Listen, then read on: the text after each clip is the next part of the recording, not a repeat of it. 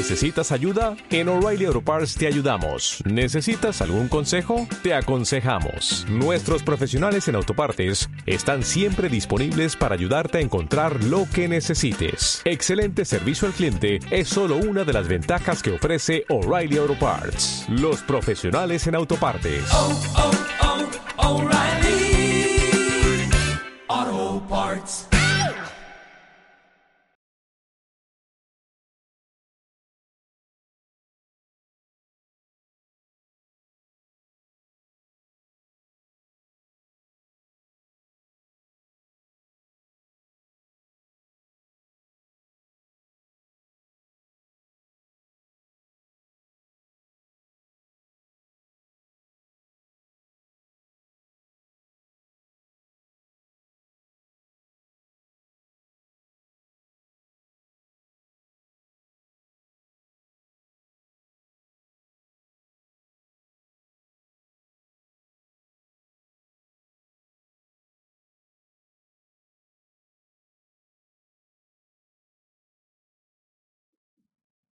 Buenos días, a todos. Estamos, con, Ricardo Torres. La verdad que en este ciclo de entrevistas que estamos armando desde Journal es un lujo poder hablar con él, no solo porque es el líder o el referente de Denor, que es la mayor empresa de distribución de energía eléctrica en Argentina, sino también porque es uno de los accionistas y hombres fuertes de Pampa Energía. Pampa es, sabemos, uno de los actores referentes del sector eléctrico, tanto en materia de generación como de transporte y de distribución. Así que en este escenario de crisis, de pandemia, tenemos una agenda súper amplia para hablar con él. Ricardo, primero agradecerte por el tiempo. Sabemos que en esta agenda de home office, de, de videoconferencias, no debe ser sencillo tener un tiempo para, para hablar con nosotros, pero te agradezco esa, esa posibilidad. No, un placer estar con vos, Nicolás, y sí, el, valoro mucho el esfuerzo que hace Journal por difundir el tema de la energía y los temas del sectoriales, con lo cual me parece que, que también yo te agradezco la oportunidad de, de participar. Espectacular. Bueno, para, para arrancar como disparador, eh, siempre que encaramos este tipo de entrevistas, lo que preguntamos es cuánto tuvo que modificarse la organización, en este caso de Enor, para atajar esta pandemia que no estaba en la agenda de nadie y todas las empresas eh, tuvieron que amoldarse rápidamente a un esquema de trabajo en home office, a un esquema de trabajo remoto. En el caso de ustedes que tienen una, una organización grande, ¿cómo, ¿cómo fue ese proceso? Y el proceso fue contado hoy con el diario del lunes, fue como eh, casi mágico, porque si hace seis meses vos me hubieras dicho que en una semana había que mandar dos mil personas a trabajar a la casa y que las otras dos mil tenían que eh, generarse unos protocolos de trabajo súper estrictos para cuidar su salud, me he dicho, no, mira, esto es un proyecto de dos años. Sí. Sin embargo, en diez días estábamos todos en la casa, eh, habíamos empezado casi afortunadamente un proceso de digitalización hace un par de años que nos había ido llevando a que nuestra gente estuviera mejor equipada, tenía laptops más modernas, teléfonos, sistemas, o y esto lo aceleró muchísimo, con lo cual hoy tenemos la mitad de la empresa casi, o 40% trabajando desde la casa, y 60% que está definido como eh, trabajo esencial, que es básicamente todo lo que es mantenimiento, seguridad en la vía pública, eh, reclamos técnicos, cuidado de la red, que eh, valoramos mucho y les agradecemos todos los días, con un montón de protocolos y cuidados, eh, están en la casa. Bien. El Ahí- tema del transporte público lo cambiamos dejando que los autos se lo puedan llevar a la casa, que se pasen a buscar, coordinando bien las cuadrillas para que no, para llevar el control si aparecía un, un, contagio, eh, mucha capacitación, vos sabés que el ser humano se confía, ¿no? Dice, no, esto yo lo manejo, pero bueno, hay que insistir. Y después tenemos muchos contratistas que tenemos que pasarle nuestra exigencia para que ellos también trabajen de la misma manera y hagan una parte. Así ha sido un flor de desafío. Y, y con cuatro meses casi de, de cuarentena o de aislamiento, ¿han medido un poco cuál es el, qué piensan los, los, eh, los empleados y demás? A ver si están cómodos en este esquema de trabajo, a ver si hay algunos que por ahí hay un sector, un porcentaje que prefiera tener un trabajo en oficina o retomar un trabajo en oficina cuando se pueda. ¿Lo han ido midiendo eso o, o no? Sí, nosotros llevamos una encuesta, hicimos una encuesta de satisfacción con la situación eh, Y yo creo que hay, como siempre, la situación no es, no es lo mismo. Yo que tengo una casa cómoda y hijos grandes, que quien tiene un departamento más chico y chicos en el colegio y la mujer trabaja. Entonces, eh, es bastante, yo creo que lo que surge es el descubrir que está bueno el no viajar, que realmente casi todo lo podés hacer, que la, la tecnología hoy te lo permite hacer, yo creo que va a estar por el medio. Yo creo que la gente se extraña, tiene ganas de ir y estar con los compañeros de trabajo, tomar un café y charlar, porque... Pero otras cosas se ganaron. Por ejemplo, es notable la mayor puntualidad de una reunión. Vos decís, es una reunión por Teams y en dos minutos después de la agenda estamos todos hablando. Eh, no hay café, no hay fútbol, no hay nada, qué sé yo.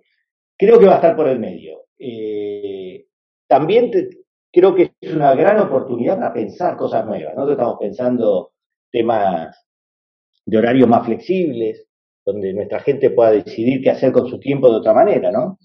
Eh, yo pensaba, si alguien quiere volver a estudiar, o seguir estudiando, dice, no, yo a la mañana voy a estudiar, así que yo voy a atender clientes desde mi casa de 2 de la tarde en adelante.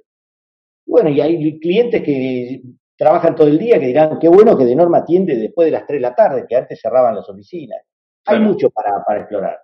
Eh, teníamos 300.000 clientes que se manejaban digitalmente. Ahora tenemos un millón y medio. O sea, Ahora, ahora después te pregunto, Vinto, porque este tema particularmente de plataforma digital me interesa. Ahora, para meternos un poco en la coyuntura, que, eh, que, es la, que es la pandemia, que afectó todas las pautas de consumo, de movimiento social y demás, cuando el gobierno decreta la cuarentena o el aislamiento obligatorio, uno de los primeros fenómenos o impactos fue que se cae fuerte la cobrabilidad de los servicios, eh, no solo el eléctrico, sino también el gasífero, el cable y demás. ¿Por qué? Porque básicamente había oficinas comerciales que la gente sigue pagando en un porcentaje elevado en esas oficinas que estaban cerrados. Se recuperó eso parcialmente, pero no sé bien hoy en qué nivel de cobrabilidad están en, el sector de distribución o en el caso puntual de, de. Bueno, en el caso nuestro estamos en cobrabilidad muy bien. O sea, casi te diría que no es normal, ahí tenemos una cantidad de morosos que ha crecido, después se estabilizó, o sea, es como si hubiera un grupo de clientes que está con problemas para pagar la factura y se le va acumulando una factura atrás de la otra, pero ese número no ha crecido y, y el nivel de cobranza se recuperó muchísimo. Es verdad lo que decís vos, los primeros días cuando cerraron sobre todo la, los pagos fácil, los, los rapipago, todo ese tipo de... Eh, y los bancos, eso se cayó muy rápido, pero se recuperó mucho. O sea, cobrabilidad hoy es un problema que sentimos que quedó acotado a un grupo de, de clientes con los que vamos a tener que trabajar, supongo, después. Eso es interesante. A ver, eh, porque de alguna forma te garantiza cierto nivel de ingresos, eh, por más que seguramente en esta situación de crisis eso va a ir variando, haber que monitorearlo día a día o, o semanalmente. Ahora, si tuvieses que definir hoy las prioridades de la compañía en materia de operación, porque vos lo decías recién, ustedes son un servicio esencial, con lo cual tenés mucha gente también en la calle, reparando cosas, monitoreando otras cuestiones. Eh, ¿Qué objetivos, qué prioridades como compañía tienes en, materia de operación? Bueno, hoy el reporte de dos por día es contagios, situación sanitaria nuestra, nuestros contratistas, ese tipo de, ese aprendizaje permanente de cosas que hacíamos al principio y que hoy parece que, eh, que son menos útiles. Es, esa es una preocupación principal. Todos los días sabemos cuántos contagiados hemos tenido, eh, por suerte han sido muy pocos, todos asintomáticos, eh, todo el tema de aislamiento, eso es una preocupación. La otra es la operación. La operación ha cambiado, eh, si bien en algún momento la, demanda de Denor está muy por debajo de los niveles máximos de, de hace unos años. Eh, pero no todo, no por la, por la pandemia, era una situación que ya había ocurrido en 2018 y 2019. Estábamos como 20% abajo de la demanda que habíamos previsto en la revisión tarifaria. Ok. Eh, con lo cual la demanda está como estabilizada. Cayó un poquito, debe haber caído, no sé, 10% en los industriales y comerciales, eh, y subido 10, 12 en, en, en, los residenciales. Con lo cual, la demanda sigue en niveles bajos, pero no ha seguido cayendo mucho. Habrá caído 5% más según un mes, otro. El consumo residencial subió muchísimo. La sensación que tenemos ahora es obviamente que eh, con la gente en la casa, la electricidad, si siempre fue fundamental, ahora es absolutamente como el aire, tiene que estar. Así que que la operación siga funcionando. Los cortes han bajado mucho, han bajado casi, eh, estamos llegando casi al 60% de corte, menos cortes que hace 4 o 5 años. Eso se nota en el servicio, en, la satisfacción de la gente, que está mucho mejor. Así que ese sería el orden, ¿no? Primero la salud, después el, la, operación y, Bien. y el día a día, ¿no? Varias preguntas ahí que para, para indagar un poquito más.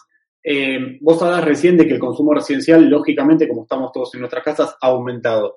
Eso, ese, ese cambio en la curva de despacho que hoy tenés, vos antes tenías picos a la noche o después del mediodía, eh, cuando la gente volvía a la casa a las 7, 8, 9, ahí tienes un pico. Hoy me imagino tenés algo más, más planchado y eso de alguna forma te complica o te obliga a tomar algunas decisiones en materia de operación, tener un consumo estable de electricidad durante buena parte del día, sin esos picos o sin esos serruchos a los que por ahí estabas acostumbrados?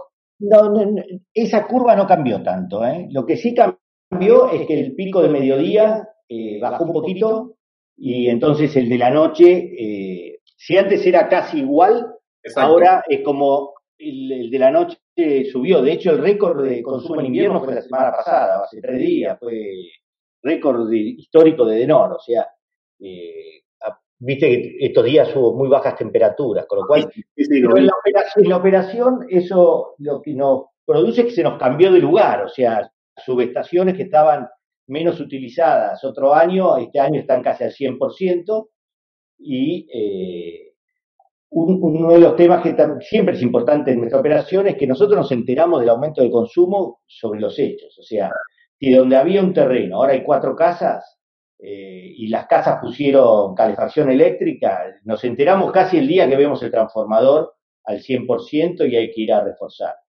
Eh, Ahí, Ricardo, vos hablabas recién de que ya venías viendo una tendencia en los últimos años, que la demanda estaba por debajo de lo que habías previsto en la revisión tarifaria integral para, de alguna forma, definir inversiones o, proyectos de ampliación.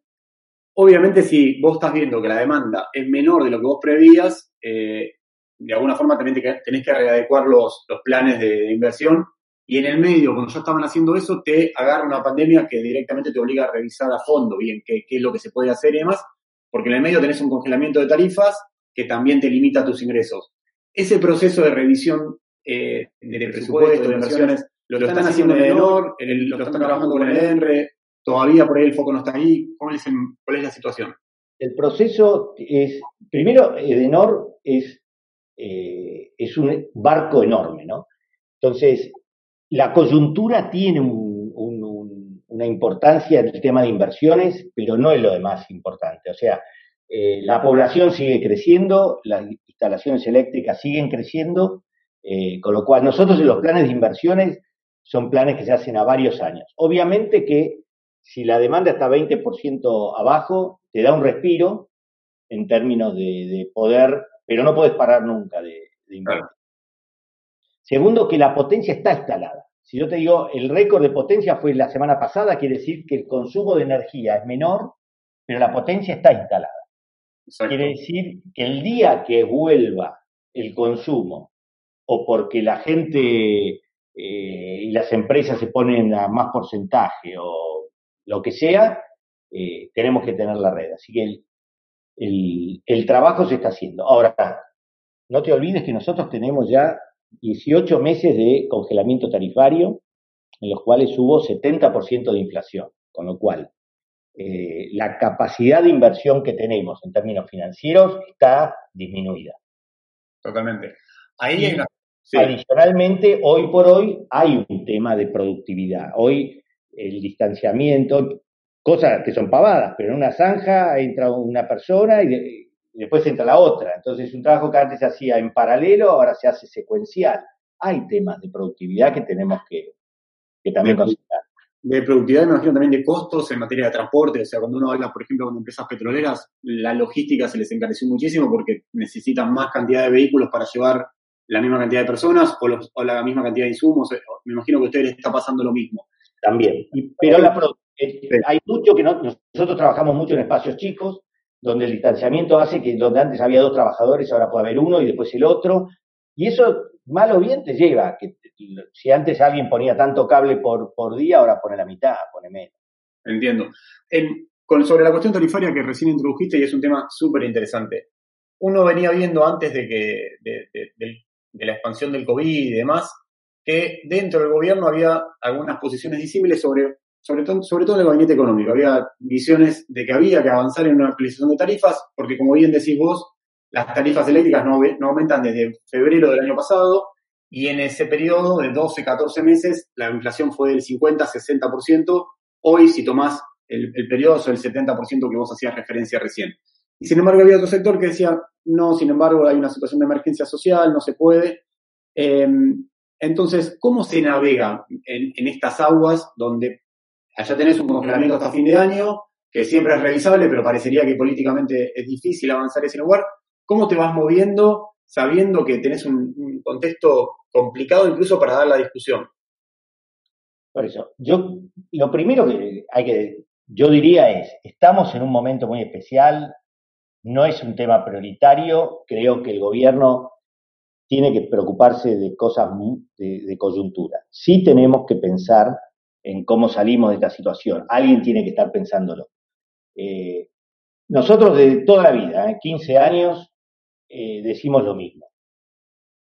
Edenor tiene 3 millones de clientes. Hay muchos que pueden pagar una tarifa completa y muchos que necesitan ayuda. Y eso hay que diferenciarlo. Con lo cual, toda la vida dijimos, lo podemos leer en la memoria de Edenor desde el año 2010, 5, 7, 8 para acá, tenemos la tecnología, tenemos la capacidad para identificar a quien necesita ayuda y dársela de la manera más efectiva posible. O sea, ese es el concepto para mí. Cuando si, yo pienso que en el año 2019 los clientes de Denor recibieron casi 500 millones de dólares de subsidio del Estado. Los clientes de Denor solamente. Ahora, en el área de Denor 70% de la gente paga cuatro o cinco veces la factura eléctrica en cable y en teléfono o en, eh, internet. la mitad tiene auto. Un tanque de nafta por mes es cuatro veces la factura de, de promedio. Con lo cual, creemos que ahí no es el momento, no, no estoy diciendo... Eh, hagámoslo ahora. Hagámoslo ahora de ninguna manera. Creo que así como hay gente que está 18 horas por día atrás del tema de la salud pública, tenemos que encontrar un grupo de gente que empiece a pensar en esto.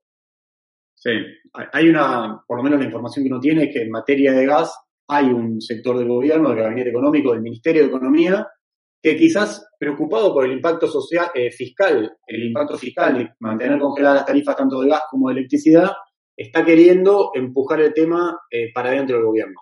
Seguramente no para hacerlo en estos meses, pero sí pensando en los primeros meses de 2021, ver cómo se avanza con un aumento tarifario que cubra estas características.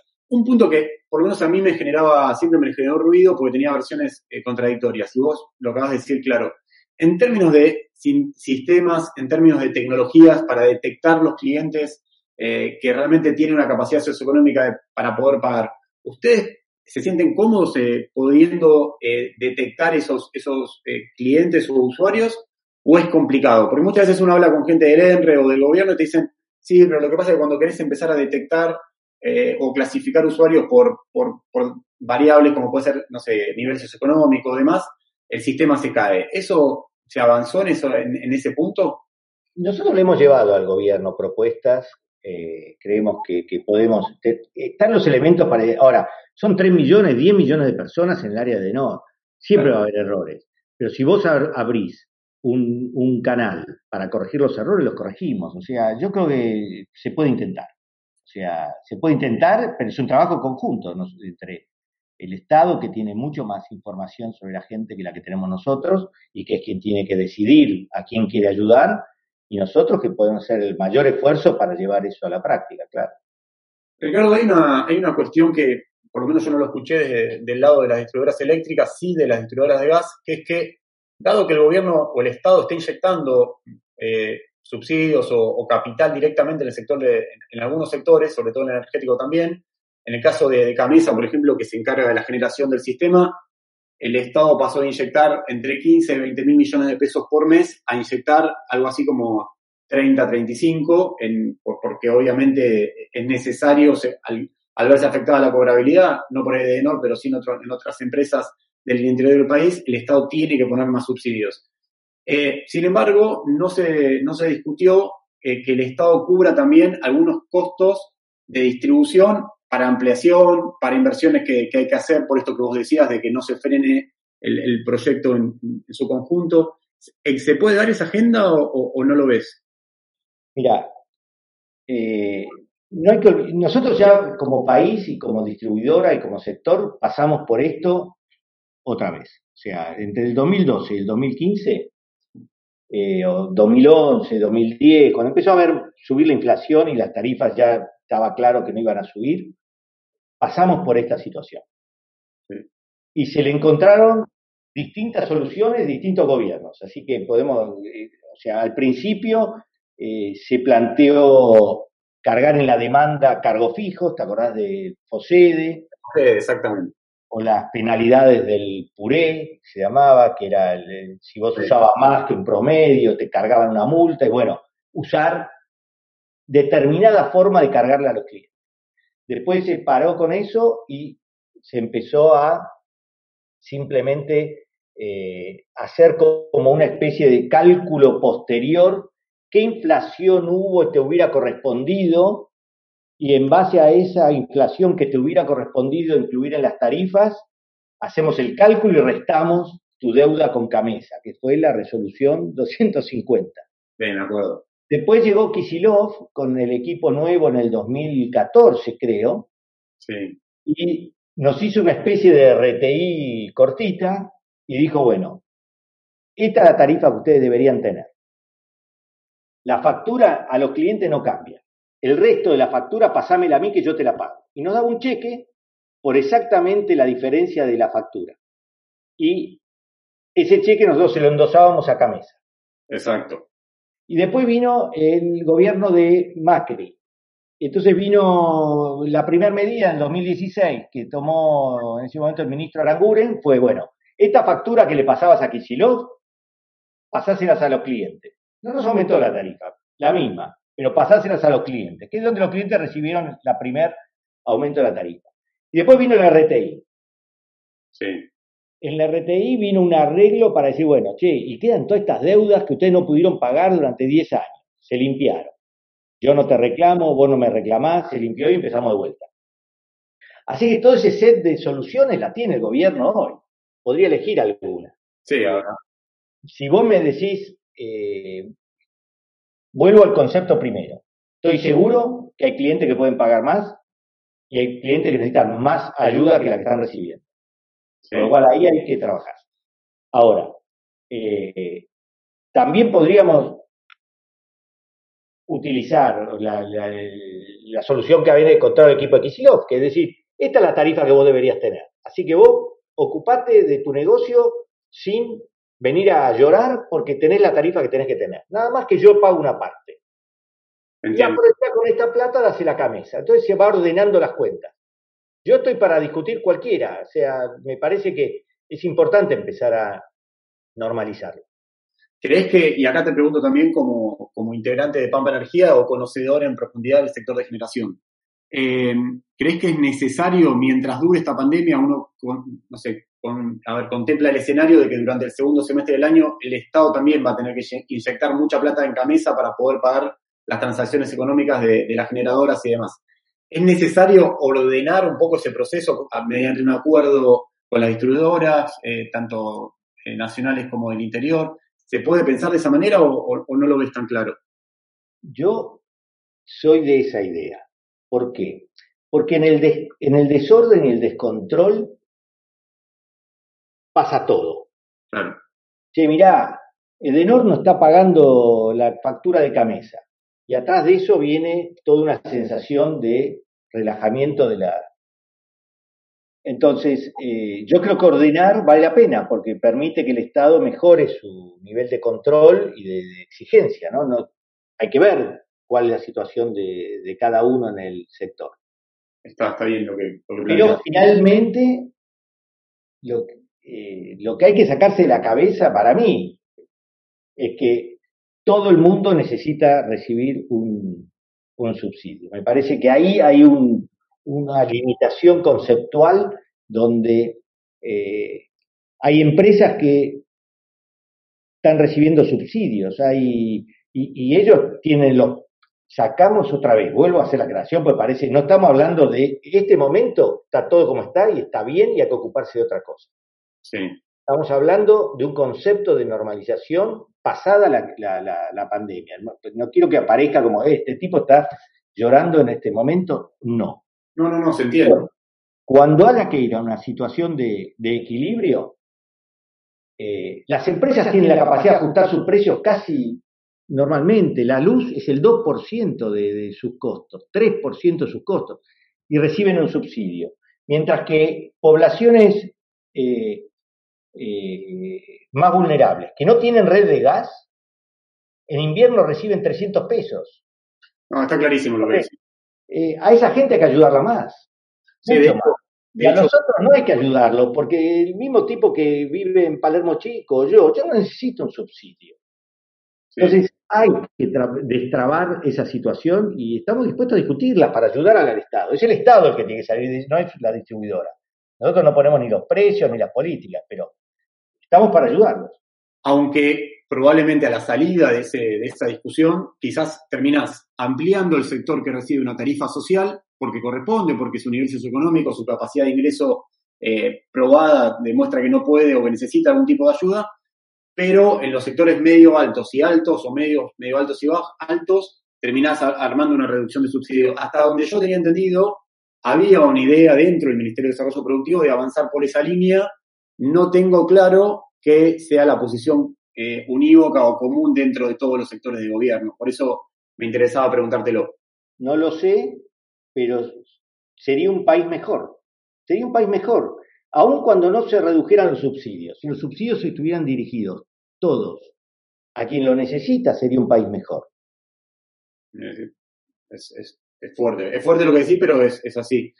Eh, lo que pasa es que uno observa que dentro del propio gobierno, que también es, es una coalición, es un frente, y que de alguna forma tiene que ir saldando esas discusiones que tiene una, una visión estratégica, o sea, cuál, es, cuál debería ser la política eléctrica del gobierno, ese tipo de cuestiones que parecerían no están del todo saldadas.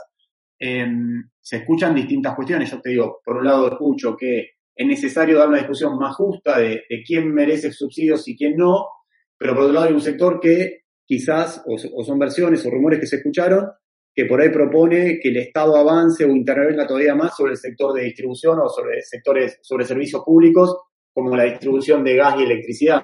Sobre ese tipo de versiones, ¿escuchaste algo en estos meses? O sea, ¿qué, qué visión tenés? Yo no escuché nada oficial ni con ninguna charla con un funcionario. Ahora, también en eso la Argentina tiene una, una ventaja. Hay distribuidoras estatales y distribuidoras privadas. La sociedad tiene que ver cuál es más barata, cuál es más eficiente, sí. cuál te llega primero el reclamo ante un corte. Eh, eh, la Argentina tiene un montón de ventajas, porque pasó por la misma situación hace unos años, ya la vio, tiene para comparar. Sí. A mí después, me parece que sería importante, eh, hay mucho prejuicio en la charla de café, digamos.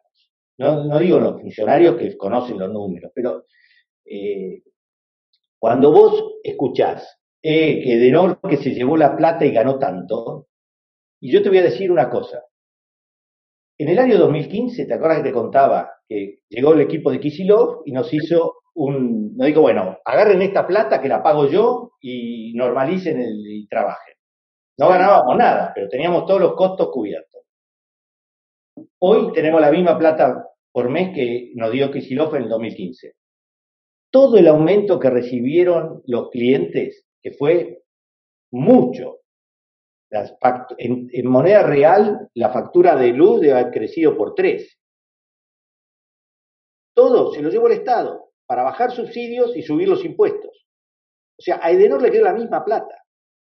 Sí, eso es algo que no, la, la sociedad no termina de entender eso, me parece. Claro, entonces yo digo, bueno, no hay, la sociedad tiene la legitimidad y el derecho democrático de decidir cómo quiere el servicio eléctrico, no tengo dudas de eso, no lo voy a discutir. O sea, si la sociedad argentina prefiere, lo que digo es que se haga cualquier decisión que se tome, tenemos la capacidad de, eh, de ver los resultados. Podemos ir a ver cómo, qué opinan los santafesinos y los cordobeses de su distribuidora. Si realmente están más contentos que los porteños y pagan menos que los porteños, y cuando reciben un, tienen un corte de luz, la cuadrilla viene más rápido que la nuestra, chao, la sociedad está tomando una decisión racional. Ah, si no es así, sépanlo antes de tomar la decisión. Sabes que a mí siempre me pareció interesante, eh, y probablemente haya que indagar más eh, sobre el tema. Eh, ¿Te acordás de la discusión entre, no te pido que opines de otra empresa, lo, lo, recuerdo yo el caso, la discusión entre PEC y Camesa, PEC es la distribuidora de, Córdoba, que había una discusión, te diría que hasta judicial, entre el, entonces gobernador de, de, la provincia, que era José Manuel de la Sota, y el gobierno nacional en ese momento de, Cristina Fernández de Kirchner. EPEC dejó de pagar la factura de Camesa, acumuló una deuda como de 4.000, 5.000 millones de pesos en ese momento, era mucha plata, hoy por ahí con, este, con las devaluaciones y la inflación se ha licuado, pero en ese momento era mucha plata. Y uno pensaba como, periodista decir, che, ¿cómo puede ser que una discusión judicial o política termine reper, repercutiendo en que la distribuidora de la provincia deje de pagar la energía que toma del sistema mayorista? O sea, claramente había, había un, un problema de roles, de límites, o sea, estaba claro que el gobernador puede discutir lo que sea con el gobierno nacional, lo que eso no debería implicar es que la empresa distribuidora de energía eléctrica provincial deje de pagar la, la energía del sistema mayorista porque eso lo pagamos todos, digamos. Entonces, eh, de ese tipo de, situaciones hay varias, seguramente haya que discutir más entre cuáles son las ventajas de uno u otro modelo, eh, servirá, no, nos sirve a nosotros como disparador para por ahí ponernos a, a averiguar. Sí, yo, una cosa que para mí es bastante clara es, vos podés saber cada hora, entras a la página del ENRE y sabés quiénes están sin luz de los clientes de Nor y de Sur. Sí. ¿Lo sabés de algún otro habitante de la República Argentina? No, es cierto, es cierto. Es verdad, es verdad. Y, obviamente tiene mucho más visibilidad lo que pasa en el norte y el sur porque estamos en la zona metropolitana, los medios de comunicación por lo general le dan mucha más referencia o, re, o visibilidad a lo que pasa acá. Pero verdad, en el resto de las distribuidoras no hay un seguimiento en tiempo real, ni siquiera en tiempo real, no sé ni siquiera hay, si hay un, un, informe mensual de cuál es la cantidad de cortes, o sea, la información es mucho menos precisa en ese, en ese campo. Que bueno. Ricardo, te pregunto ahí eh, un poco sobre, lo, lo, hablamos recién también desde esta, esta cuestión de generación y distribución. En, en generación, vos decías recién la potencia está. ¿Estás viendo un, un, sector controlado? O sea, en materia de generación de energía eléctrica, ¿hay suficiente oferta disponible en el mercado? Porque lo pregunto porque la semana pasada fue necesario importar de urgencia eh, energía desde Brasil. Entonces uno se estaba moviendo en el escenario de que había oferta disponible y de repente nos enteramos que hubo que importar mil megas de urgencia de Brasil porque la, hizo la ola polar en Patagonia y demás, así lo requirió. ¿Cómo estás analizando esa situación? Eh, potencia hay. Eh, creo que este año hay una situación de hidrología complicada en Yacyretá y Salto Grande que tiene que tener alguna influencia importante. Eh, potencia hay, se ha instalado muchísima potencia eh, en renovables. Pampa acaba de, de, de un ciclo combinado nuevo y está alargando una obra también en Ensenada para cerrar otro ciclo. O sea, eh, yo creo que no es un tema de potencia, es un tema de... Puede ser que haya habido un tema de disponibilidad y un tema de ideología. Es probable, los sistemas eléctricos no tienen tampoco que... Todo lo que vos tengas de más en capacidad es como un seguro. Hay un seguro que hay un momento que es demasiado caro. Ahora, si una planta como Yacyretá está a menos de la mitad, influye. Entonces, pero creo que potencia instalada hay. Eh, por unos años no debería haber necesidad de inversión, salvo que la reactivación eh, del país sea muy, muy potente. Lo que hay es en el sector generación falta de reglas, igual que en todo el sector energético, que se maneja o con contratos con el gobierno o cubriendo los costos fijos, o sea, de alguna manera, eh, o sea, es un sector donde nadie encararía un proyecto de inversión si no es con un contrato con el gobierno. Con el gobierno, con Camesa o con nadie. Está, claro. Está claro. Eh, vos hablabas recién sobre esta mejora gradual de, lo, de, la calidad de servicio, tanto en materia de cortes como de duración de, esos cortes. Hablabas de una reducción de, si yo no escuché mal, un 60% si lo comparás con 4 o 5 años atrás. Eh, ¿Ahí qué objetivo, cuál es el análisis que haces puntualmente de esa situación y qué objetivo tenés para, para adelante? Nosotros cuando hicimos la revisión tarifaria en el año 2017, el, Estado nos puso objetivos. Nos dio una curva de mejora que teníamos que ir cumpliendo de acá al 2022, que era el periodo de, para una nueva RTI de cinco años. Nosotros estamos hoy en el objetivo que nos fijaron para el 2022, o sea, estamos adelantados dos años, eh, básicamente el resultado de un plan de inversiones gigantesco que empezó en el 2014 y terminó en el 2018, porque ya a partir del 2019 y 20 eh, no estamos pudiendo sostener ese nivel de inversiones. No puedo negar que tiene que haber una ayuda en que eh, la red, al tener una demanda que ha venido cayendo desde el 2017 eh, todos los años, trabaja con más margen también, pero es un hecho.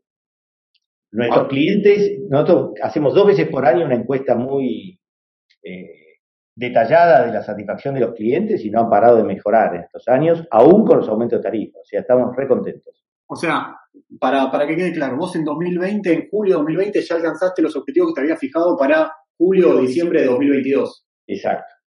Eh, ¿Qué unidad de medida, o sea, cómo medís la cantidad de cortes? O sea, ¿en cuánto, en cuánto estás hoy? El, hoy el la, medida se, mide en dos cosas, la duración del corte y la cantidad de corte. Son dos indicadores, SAIFI, que es duración, y SAIFI, frecuencia de los cortes. los objetivos que tenemos cumplen los dos. Nosotros tenemos que mejorar tanto en disminuir la cantidad como en disminuir la duración. Y esos objetivos no son globales para la empresa, sino que están detallados por municipio y por comuna del municipio de Cava. Ah, o sea, en cada uno tenemos que, y cuando nos vamos de esa curva, porque a veces te puede pasar que estás bien en 20 municipios y hubo en uno, que hubo un problema, una rotura, un accidente, y en ahí tenemos penalidades muy fuertes. Y eso, quien controla eso es el ENRE, digamos. El ENRE, sí, sí, y es muy riguroso, sí. Nosotros todos los días le tenemos que mandar los cortes que hubo y ellos lo conocen, es una cuestión tal. Eh, ellos tienen sensores en la red para comprobar que lo que declaramos está bien.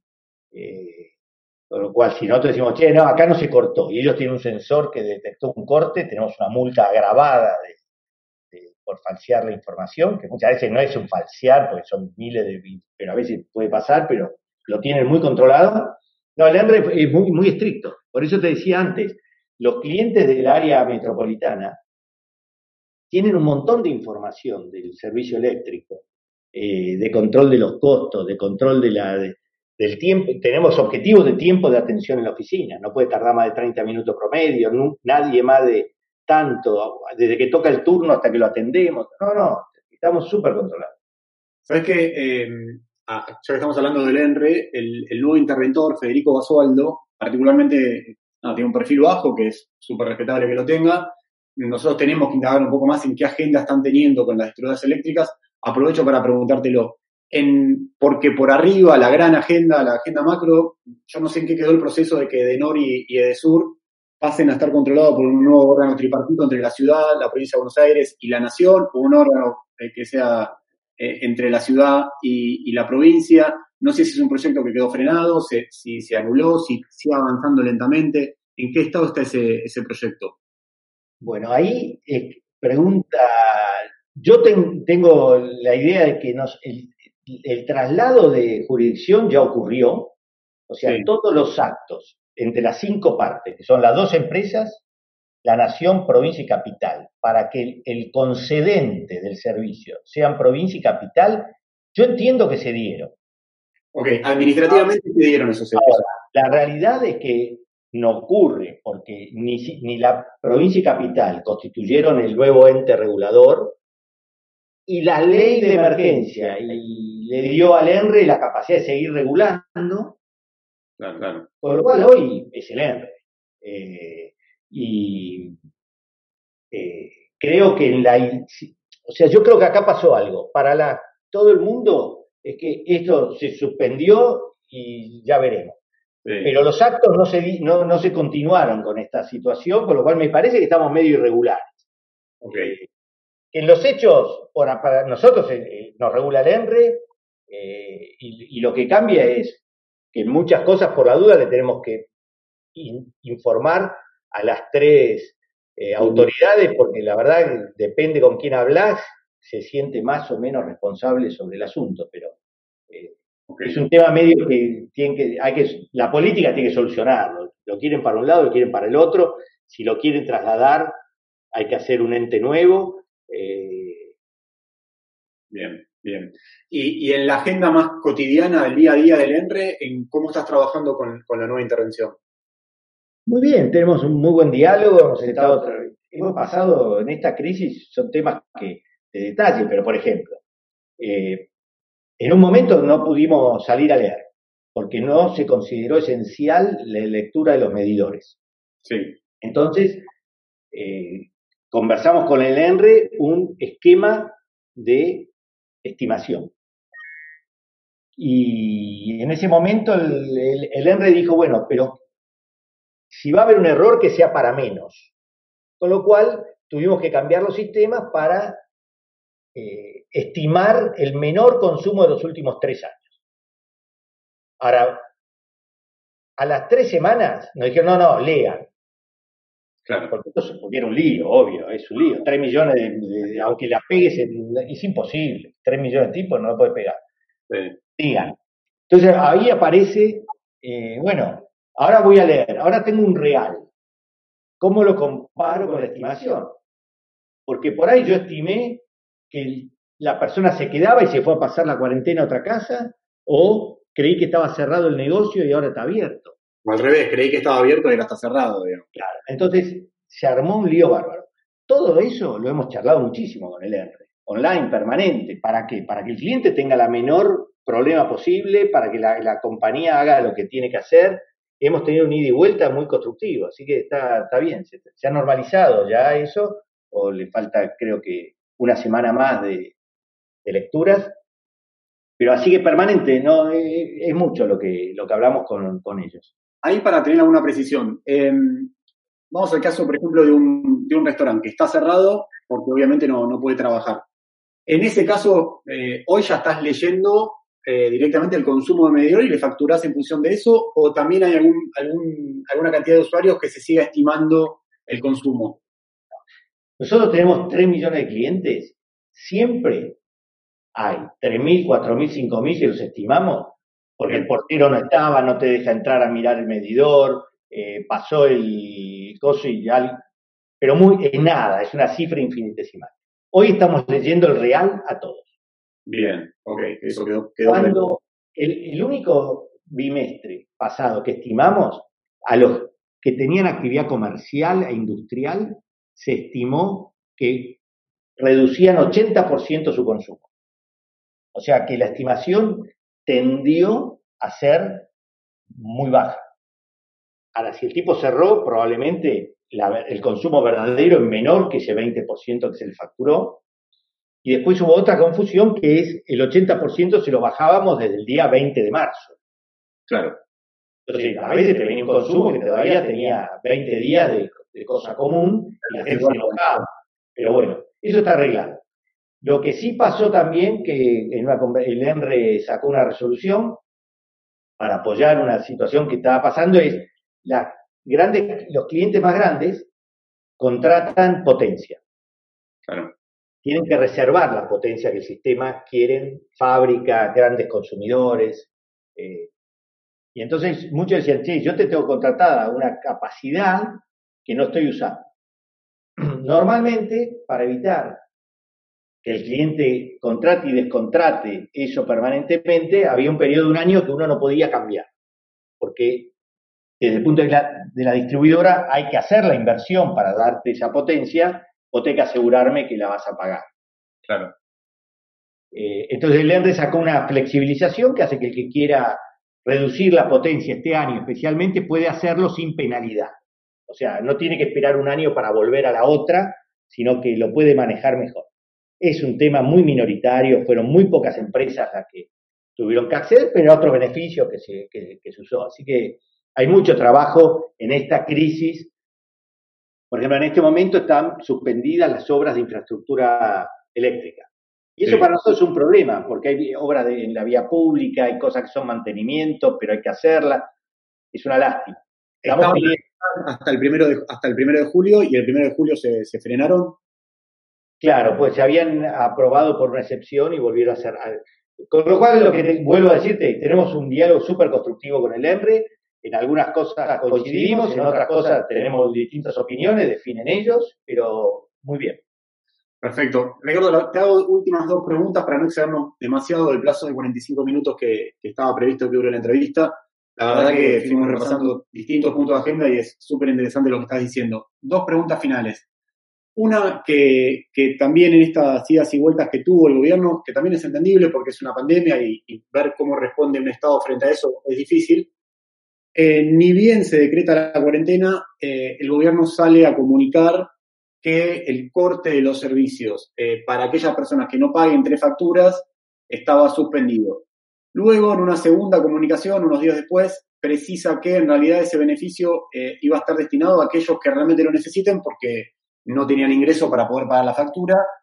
Finalmente, eh, el Ministerio de Desarrollo Productivo tenía que coordinar toda una comisión que iba a relevar cuáles eran los usuarios de electricidad, de gas, de cable, que realmente mere- merezcan estar eh, alcanzados por este beneficio del no corte de servicio. Han pasado casi tres meses desde esta última eh, resolución y esa comisión no, no armó un mapa, un universo, una base de datos que, que diga quiénes están adentro y quiénes no. ¿Cómo se dice ese proceso y qué es lo que pensás, digamos, de, de todo eso?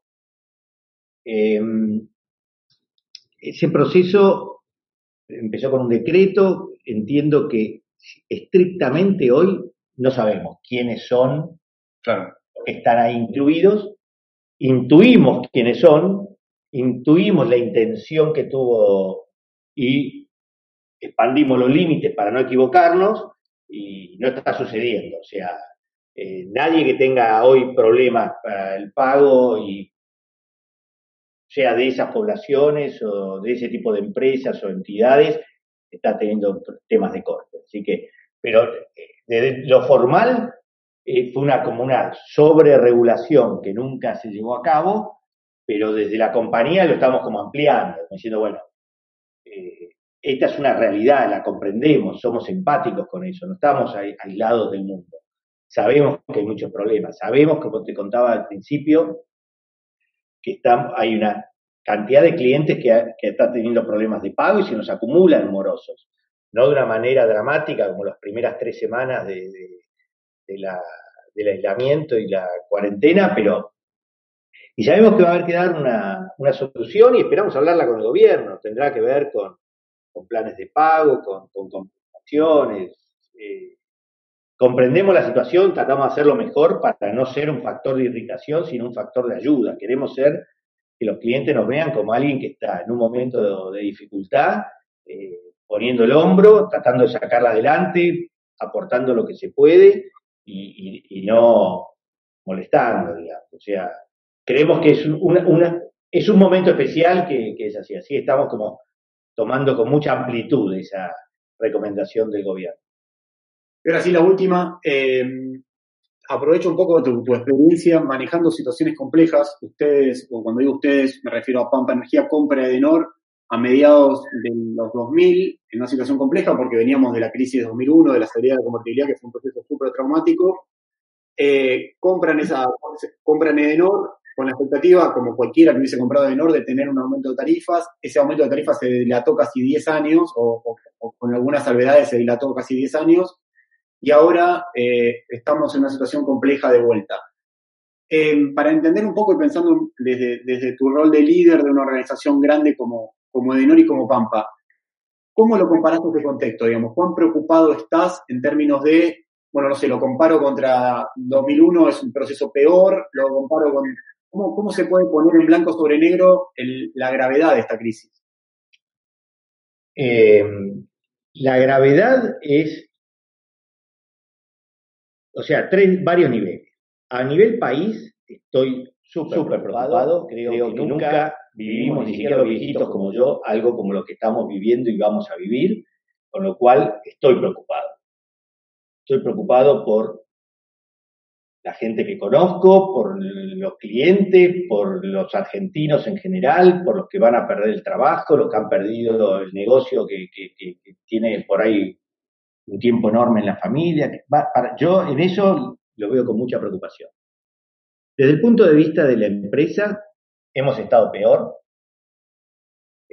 2012, 2013, 2014, el congelamiento había sido, llevaba ya eh, casi ocho años, así estuvimos peor y encontramos soluciones y el gobierno, eh, tanto eh, el de esa época como el que vino después, pues siempre trató de, llevar la cosa adelante con todas las limitaciones que charlamos en todo este rato, pero bueno, se trató de hacer, así que desde el punto de vista de Denor, seguimos creyendo que finalmente encontraremos una, solución y tremendamente preocupados por mejorar el servicio, mejorar la, la, opinión de nuestros clientes sobre nosotros, de hacer comprender eh, qué rol cumplimos en el, en el sistema, eh, porque ya, dado que somos la cara del sistema frente al cliente, la factura dice Denor, tratar de... Así que, y desde el punto de vista de Pampa, aunque te, vas a reír, pero Edenor fue el peor negocio que hizo Pampa en los 15 años que tiene fundado Pampa. O sea, los franceses se llevaron mucha más plata de la que vale hoy Edenor y nosotros como Pampa nunca llevamos un dividendo, con lo cual son como distintos niveles. Fue un error que igual la queremos, es una compañía eh, querida, importante, ponemos muchísimo, de, tenemos 10 millones de personas viven del servicio y hacemos el trabajo con alegría, ganas, eh, mejoramos todos los días. Ahora, si vos te pones como accionista de Pampa... Sí, te entiendo, te entiendo. Fue un error.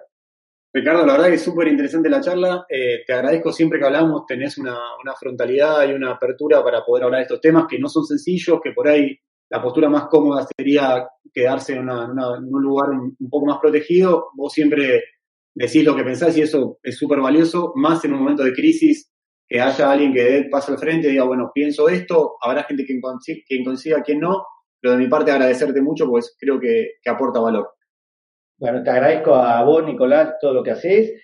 Creo que las cosas se mejoran charlando. Nadie es el dueño de, la verdad, ni, yo ni nadie, pero en el diálogo se mejora. Nunca me ocurrió que en el diálogo yo no sume algo del otro. Con lo cual, eh, me parece que en una situación como esta, todo lo que podamos eh, entender como constructivo a, un, a una idea de mejora eh, de todos suma. Así que bueno, estoy a disposición siempre.